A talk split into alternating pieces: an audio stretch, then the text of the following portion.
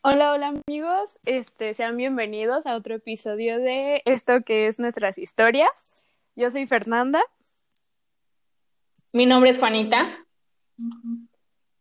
Y bueno, hoy haremos esto, entonces las dos vamos a estar juntas el día de hoy para dar la lectura a la historia de hoy, que en serio, en serio está, está muy impactante, la verdad. Y pues está muy interesante, entonces pues los invito a que se queden con nosotros. Antes de comenzar la historia, les quiero agradecer a las personas que nos han enviado sus historias y las personas que nos han compartido. Por ahí ya hicimos la página de Facebook, algunos ya les envié la solicitud. Espero también que nos envíen sus historias por Messenger o si quieren postearlas ahí en el, en el muro, adelante. Y bueno, esta historia es de, de Vanessa, una abogada, como lo comentamos en el otro podcast. Entonces, comenzamos. Hola, mi nombre es Vanessa y les voy a contar cómo fui víctima de la violencia cuando apenas era una niña.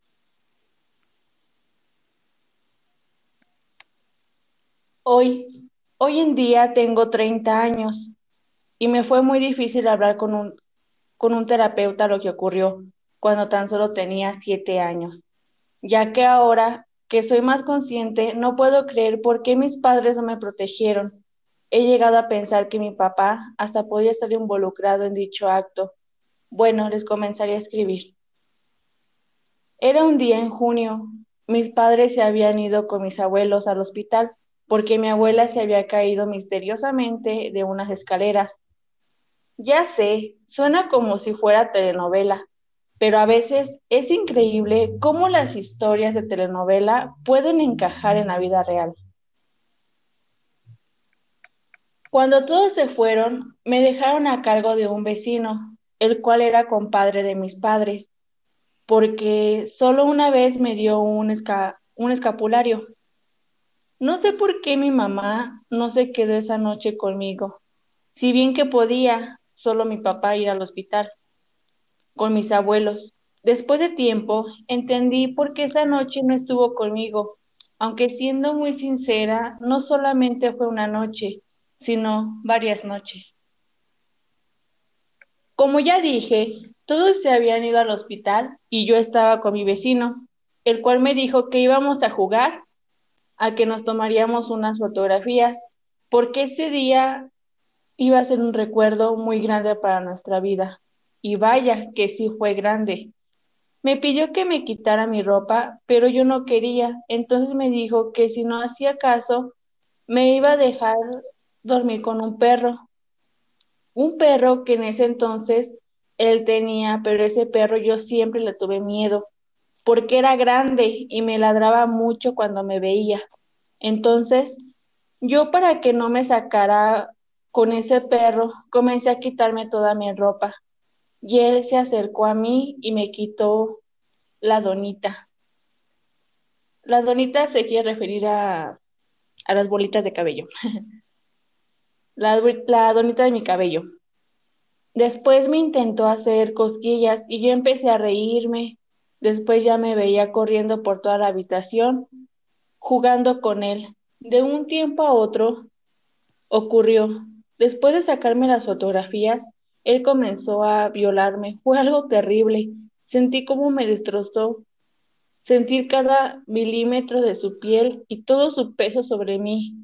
Yo comencé a llorar mucho y a gritar, pero era obvio que nadie me iba a hacer caso, ya que estábamos solos en esa casa, porque desgraciadamente él no tenía familia. Recuerdo que al siguiente día, cuando desperté, él tenía una muñeca en su mano y me la regaló. Me dijo porque me portó muy bien, me porté muy bien anoche.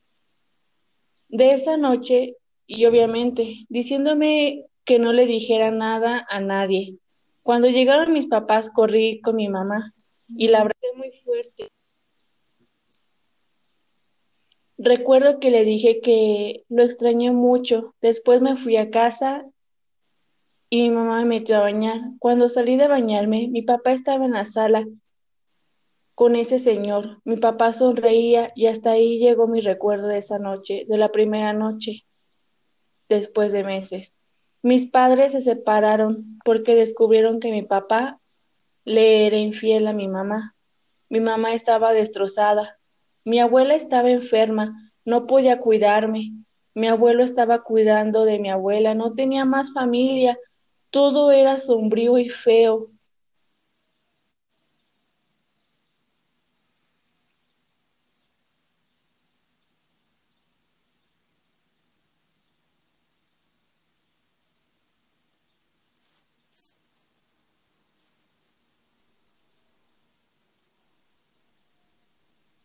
Y él me violó una y otra vez. Todo eso terminó de la peor manera para él, porque para mí fue lo más valiente y lo más grandioso que he hecho toda esta vida. Una tarde, él estaba en el campo y yo sigilosamente entré al maíz, aventé una piedra grande. No sé qué fuerza maravillosa me ayudó, que le di en la cabeza. Él cayó y se pegó y yo solamente lo vi tirado, sangrando. Después de ese día ya no hubo más violaciones, y eso fue porque su familia fue por él, y jamás lo volví a ver. Entonces, al aventar la piedra, ha sido lo más difícil que he hecho en mi vida, pero lo más salvador que también he hecho. Yo no recuerdo bien qué pasó después de esa vez que lo vi tirado, Así fue como a los siete años me defendí de mi agresor. Ahora entiendo, pero no saben cuánta alegría sentí cuando lo vi tirado. Sé que suena muy macabra y muchas veces se van a sacar de quicio al escuchar esta historia, pero fue algo que sí ocurrió. Por muy telenovela que se escuche, ocurrió obviamente. Cuando fui mayor, Tenía una personalidad muy diferente de las otras niñas, pero eso no hizo que me fuera mal en la vida. Nunca supieron que yo le tiré la piedra, o al menos eso pienso yo. Cuando tenía 10 años fui a terapia y ahí me enseñaron muchas cosas por las cuales estoy agradecida y ahora no me siento culpable y mucho menos triste por lo que ocurrió. Hoy en día soy abogada, exitosa en mi ramo tengo una familia y un esposo. ¿Qué sabe lo que ocurrió? Ahora, les digo a ustedes que si tienen familia, cuiden a sus hijos muchísimo, porque existen muchas personas que quieren hacer daño en esta sociedad. Y si estás viviendo alguna violencia, sea física o psicológica, sepan que no están solos, siempre hay alguien que los escuche y que, y que les va a esta es mi historia de vida, que me ha hecho también decirla por este medio. ¿Cómo ves, Fernanda? Todo.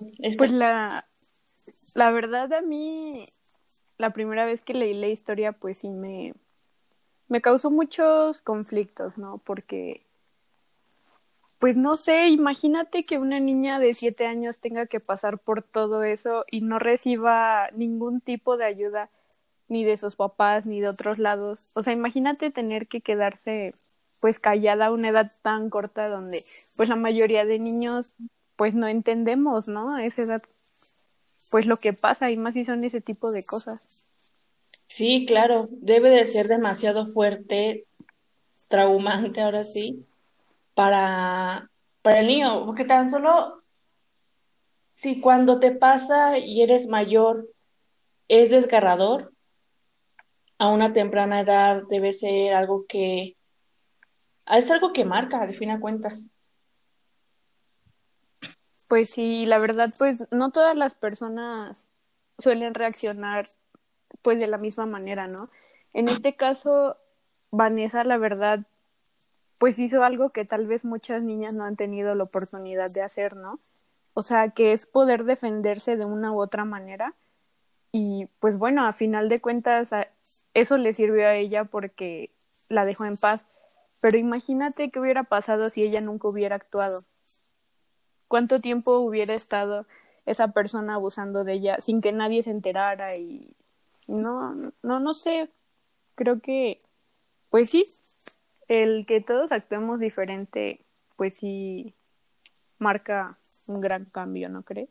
Sí, claro, y de hecho, no porque sea niña son las más propensas, porque también a un niño, aunque seas hombre, esto no te, no te exalta a que no te pase ese tipo de cosas. He conocido casos en los cuales los hombres también han sido muy expuestos a este tipo de violencia. Todas las personas sí. tenemos como un peso en ese sentido. Y sí, o sea, ya no, ya no se basa solo por decir en los niños, ¿no?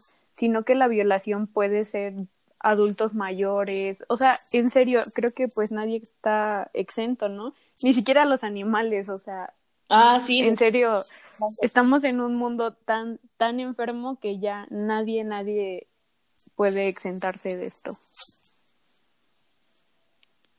Y de hecho existen redes en internet donde suben todo ese material, o sea, imagínate, a Vanessa pues le sacaban las fotografías.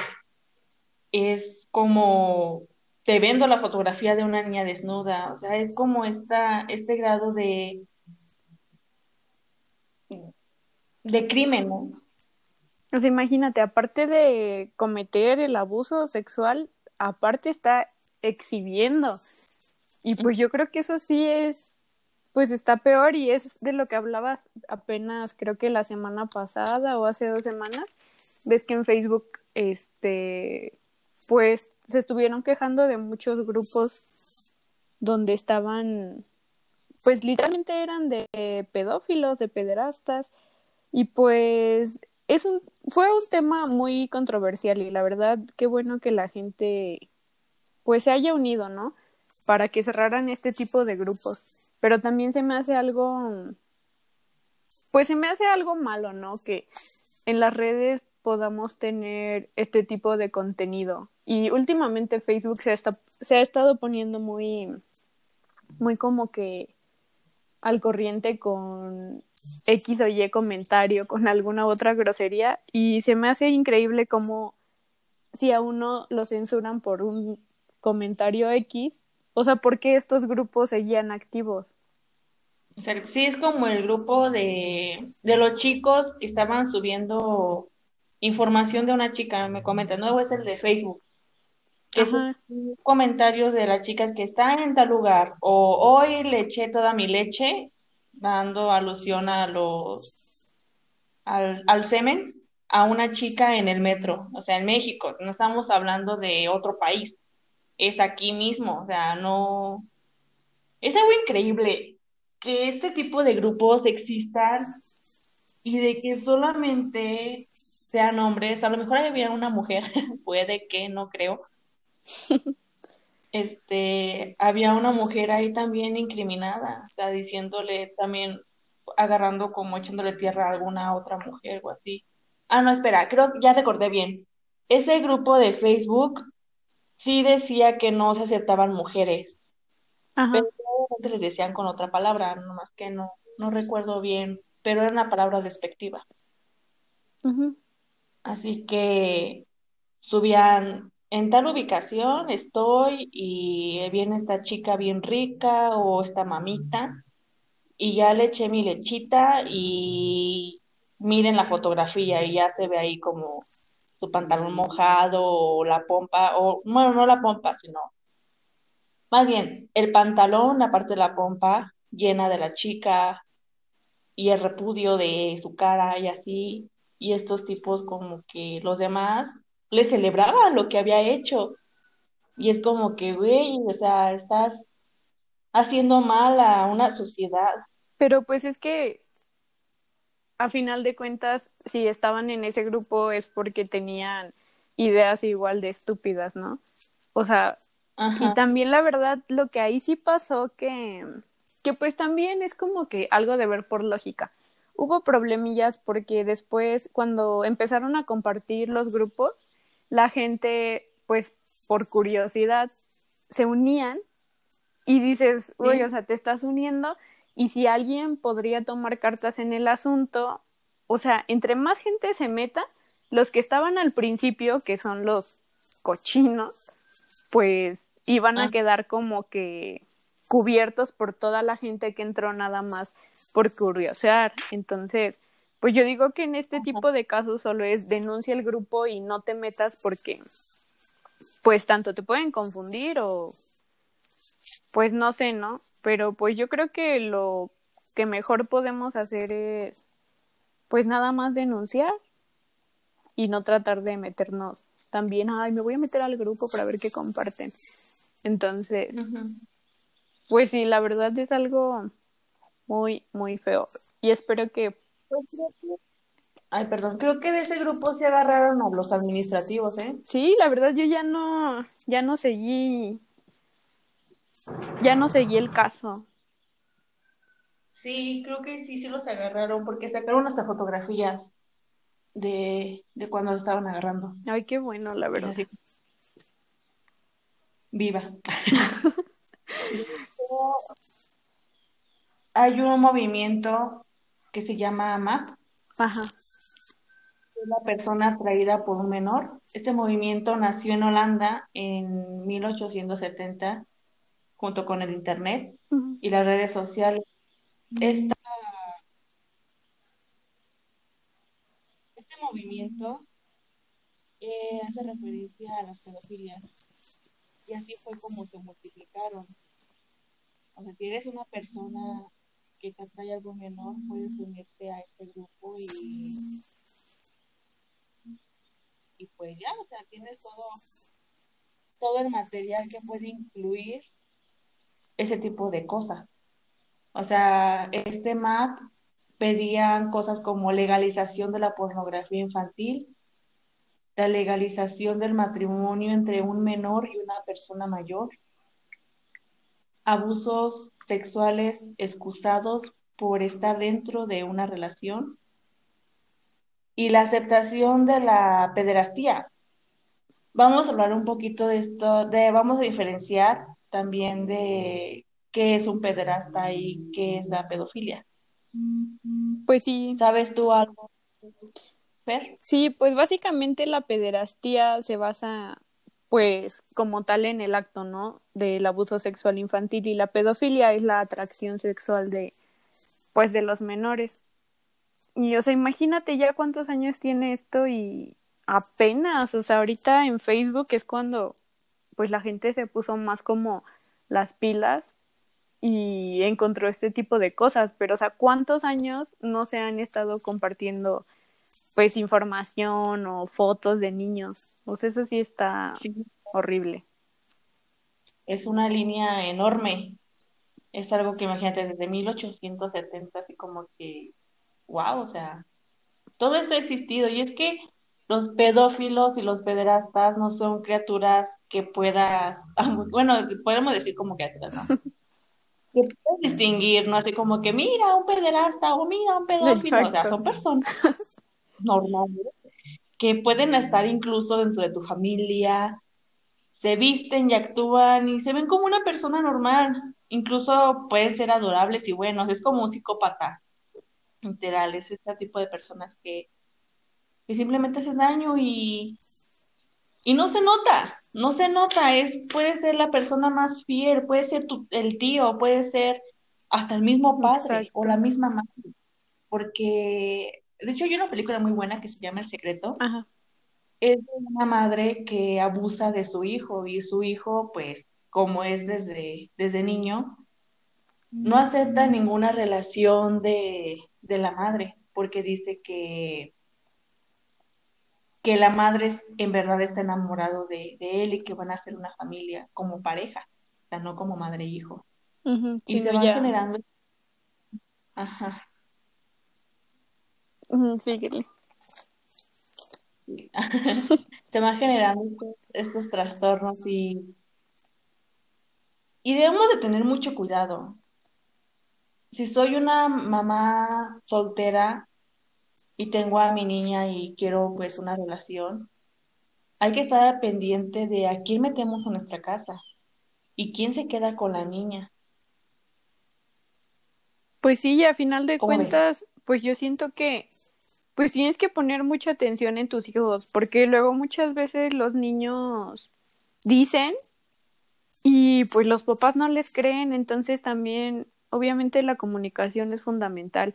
Y pues enseñarle a tus hijos qué son las cosas que están bien y qué están mal, o sea, poner los límites de mira, o sea, una persona no no puede hacerte esto y esto y esto si tú no quieres y así, ¿no?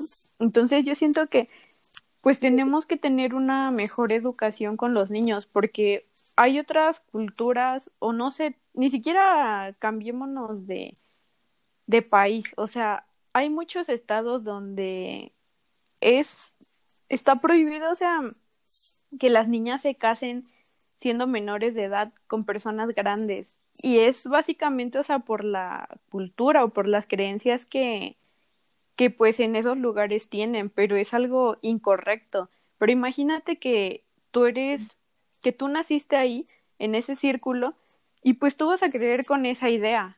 Entonces se va a hacer una cadena donde, pues la verdad está mal, está mal criar a tus hijos con eso.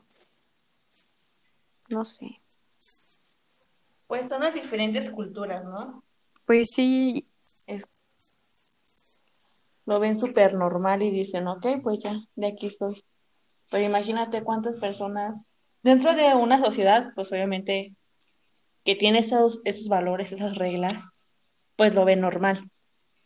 Pero ya entrando, bueno, más bien ya estando fuera de esa sociedad es como, no, o sea, eso no, no se hace aquí.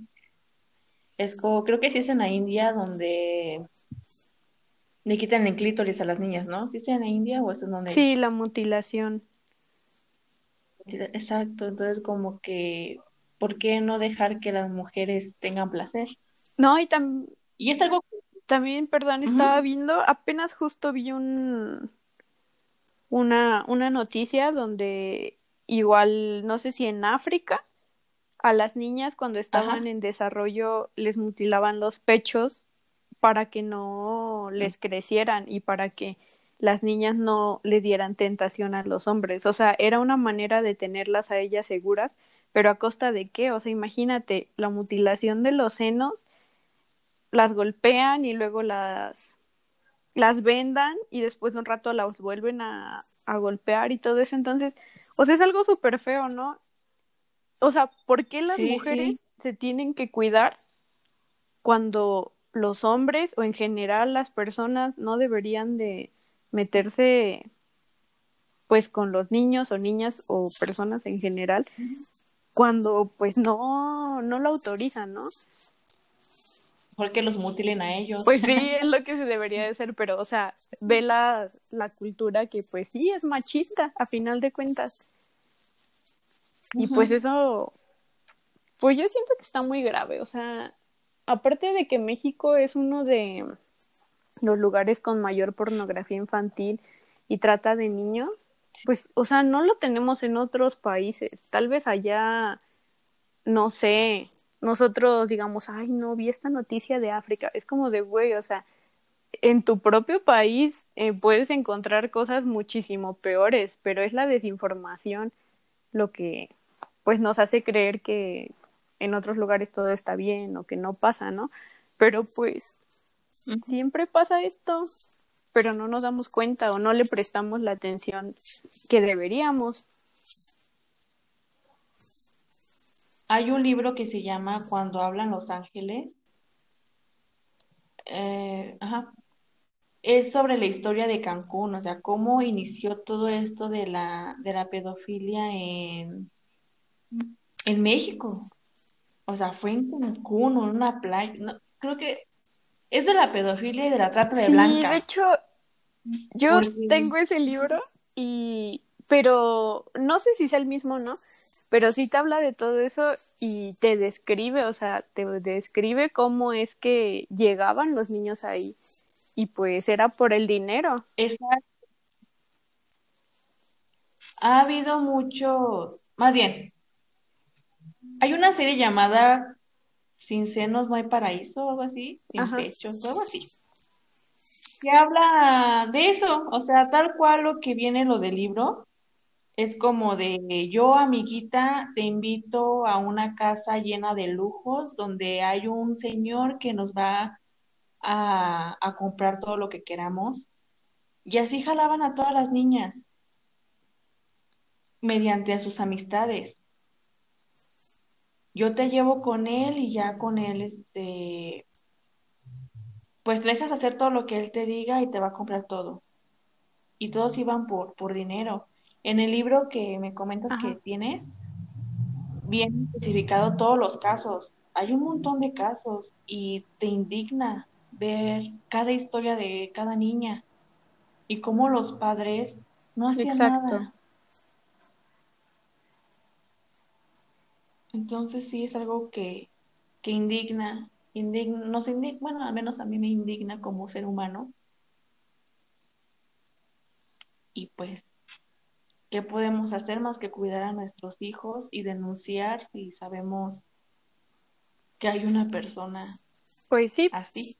pero pues igual hijos? lamentablemente, pues aquí en México, como funcionan las cosas, aunque denuncies muchas veces, pues no se hace nada, ¿no? Y más si las otras personas son de dinero, que a final de cuentas es lo que pasaba con, con los de Acapulco, ¿no? Y pues ahí básicamente los manejaban porque Acapulco era, o de hecho, de las zonas Ajá. donde sacaban a las niñas, a los niños, eran zonas muy, muy Ajá. pobres. Entonces, pues así los jalaban, ¿no? Pues Sí, sí, sí, yo sí. creo que pues lo que podemos hacer, te digo, es que pues educar a nuestros hijos, educarlos más que nada y también pues estar al pendiente de ellos, tener una buena pues una buena comunicación, yo creo que también es lo primordial. Y también obviamente no rodearte de ese tipo de gente o estar más alerta con la gente que que acercas a tus hijos, ¿no? Sí, claro, sobre todo eso. Ya con esto hasta voy a volver a buscar mi libro y lo voy a leer. En serio, bueno, a mí me lo habían dejado en la en la uni y no, en serio, en serio me impactó demasiado porque pues no nunca me imaginé ese tipo de cosas, ¿no? O en esa magnitud. Y pues sí, Claro, sí, pues sí, exacto. ni en cuenta. Y luego, o sea, leyendo eso como que tú mismo te abres la, pues abres tu mente, ¿no? Y te pones a, a ver, es como de, güey, o sea, ¿qué está pasando? O tratas de informarte más sobre ese tipo de cosas. Y en serio, yo siento que es un libro que todos, todos deberían de, de leer, pero me acuerdo que nosotros tuvimos como que problemillas para encontrarlo porque no lo venden. Creo que ya no lo venden. Entonces, nosotros lo que hicimos fue sacarle copias y así porque el profe nos lo, nos lo pasó.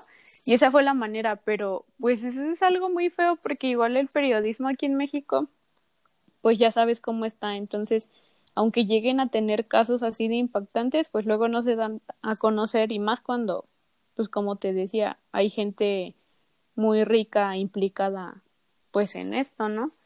Entonces, voy a buscar bien Sí. cómo se llama el libro y pues ya les pasamos ahí el nombre. Y sí, le voy a dar una leída otra vez y a ver si podemos hablar más ah, en grandes rasgos, ¿no? De lo que habla. Ajá. Sobre el libro. Sí, igual creo que también está, bueno, yo cuando lo leí fue en un archivo PDF que está en internet. Igual si lo encuentro, pues ya se los paso ahí en nuestra página, en la página de Facebook. Para que les den una buena leída. Es muy, es muy interesante y más porque hubo cosas legales, o sea, hubo Exacto. denuncias. Después ya el grupo. Cuando salió el libro, hubo denuncias y ahí se veía cómo las reporteras estaban también siendo violentadas por sacar esas Exacto. historias y por decir, es el maldito que estuvo vendiendo a mi niña o a mi niño y wow, o sea, quisieron callar, pero no contaban con la astucia de, estudiantes de psicología que, que y que después de sabe cuántos años pues los hayan sacado a la luz. Y vamos a sacarlo a la luz para que todo el mundo se entere. Pues sí, no, la verdad sí, en serio, yo creo que es un libro que todos deberían de leer. O sea, o tal vez muchas personas no lo aguanten porque sí está, está fuerte, ¿no? Pero... Así es muy fuerte. Pues sí, en serio, yo creo que todos deberían de, de leer un poco de eso porque, pues, no sé, luego tal vez a, a mucha gente se le puede hacer normal ese tipo de cosas, pero pues ya si lo ves desde el contexto de alguien más, puedes como que, no sé, abrir más tu mente y darte cuenta que eso no está bien o poner más atención de quién te rodeas o no sé, ¿no? Sí, más porque no porque no pase en mi casa no significa que al lado no, lo están viviendo. O no porque no porque tú no lo vivas no quiere decir que a tu hermana no le está pasando o a tu hermano, entonces, o sea, Exacto. No, y la verdad, o sea, es algo muy si tienen algún conocido que les tenga la confianza de contarles no sé, alguna historia así que les haya pasado, o sea, denles todo el apoyo, porque para empezar, pues yo creo que es un tema muy difícil de compartir con los demás, y si alguien lo está compartiendo contigo, pues qué bueno, y la verdad, o sea, ayuda, ayuda lo más que puedas a esa persona, o si tú no puedes ayudarla, busca a alguien que, pues que sí, ¿no? Y pues ir a terapia, ir a terapia. Claro y seguir yendo a terapia. Hablando de terapia, les pasamos los números de los psicólogos de aquí cerquitas en Tula de Allende. Cabe mencionar que los números que estoy pasando, dependiendo del psicólogo y del área en el que esté trabajando, va a ser el tratamiento que va a llevar. También les quiero decir que aunque un psicólogo, bueno, si ya fueron a, terapia y así y sienten que no les funcionó, denle la oportunidad a más psicólogos. Es como cuando vamos al médico, si un médico no funciona, pues buscamos otro. En cambio, si un psicólogo no funciona, los tachamos y ya jamás en la vida volvemos a ir a terapia. No, o sea, hay que tener bien entendido que todos los psicólogos tienen diferentes áreas y diferentes maneras de trabajar. Así que la mejor manera es de buscar un psicólogo que te guste cómo está trabajando y cómo va cómo te sientes pues yendo, ¿no? Con él. Yo creo que es algo igual muy importante. Sí. Entonces, pongan mucha atención. Igual, a ver si sacamos un temita después de un podcast donde hablemos sobre las diferentes terapias. Sí, yo creo que estaría muy bien. Y ya también este, pues decirles bien, así como de, este psicólogo se enfoca en esto y ya, pues ya también para que ustedes elijan. Y en serio, los psicólogos de los que les pasamos el número, la verdad son, son muy buenos. Entonces, si en serio necesitan ayuda, por favor, contáctenlos. Son muy buenos. Entonces, pues si lo necesitan, pues ahí les van sus, sus números. Números del licenciado Ocadis es el 771 206 1773. Abad es 775 151 2778. Peregrino es 773 127 0673 de Monse 773-122-74-61. Ellos radican aquí en Tula y ahorita nada más sé que la licenciada Peregrino es de tratamiento clínico y Monse es cognitivo-conductual. Después les explicamos más o menos de qué trata cada, cada área. Y también, este, ahorita que ya, que ya está el Facebook, entonces si gustan agregarnos y estaría muy bueno que, bueno, nosotros vamos a estar, cada que subamos un podcast, este, estaremos compartiéndolo en nuestro Facebook personal y en el Facebook de, de aquí, de nuestras historias. Entonces también, pues déjenos comentarios de qué les pareció o qué piensan sobre los temas que, que estamos manejando y también sobre algún otro tema que, que les gustaría que de lo que hablemos. Lo que vamos a estar haciendo también es que, por decir, cada semana podríamos estar subiendo una historia que de las que ustedes nos mandan y entre semana pues hablar de pues de otras cosillas. Entonces, pues mándenos si quieren que hablemos de algo en específico y pues eh, nosotros nos ocupamos de eso. Hacemos la debida investigación. Hacemos la tarea. Hacemos nuestra tarea. Bueno, yo les invito a que nos envíen sus historias a nuestra página de Facebook, que es Nuestras Historias. Tiene el logotipo que, bueno, más bien tiene la imagen del, de, de los podcasts. Y también pueden enviar sus historias a nuestro correo, que es nuestras.historias9876 arroba gmail.com. Y con gusto leeremos sus historias.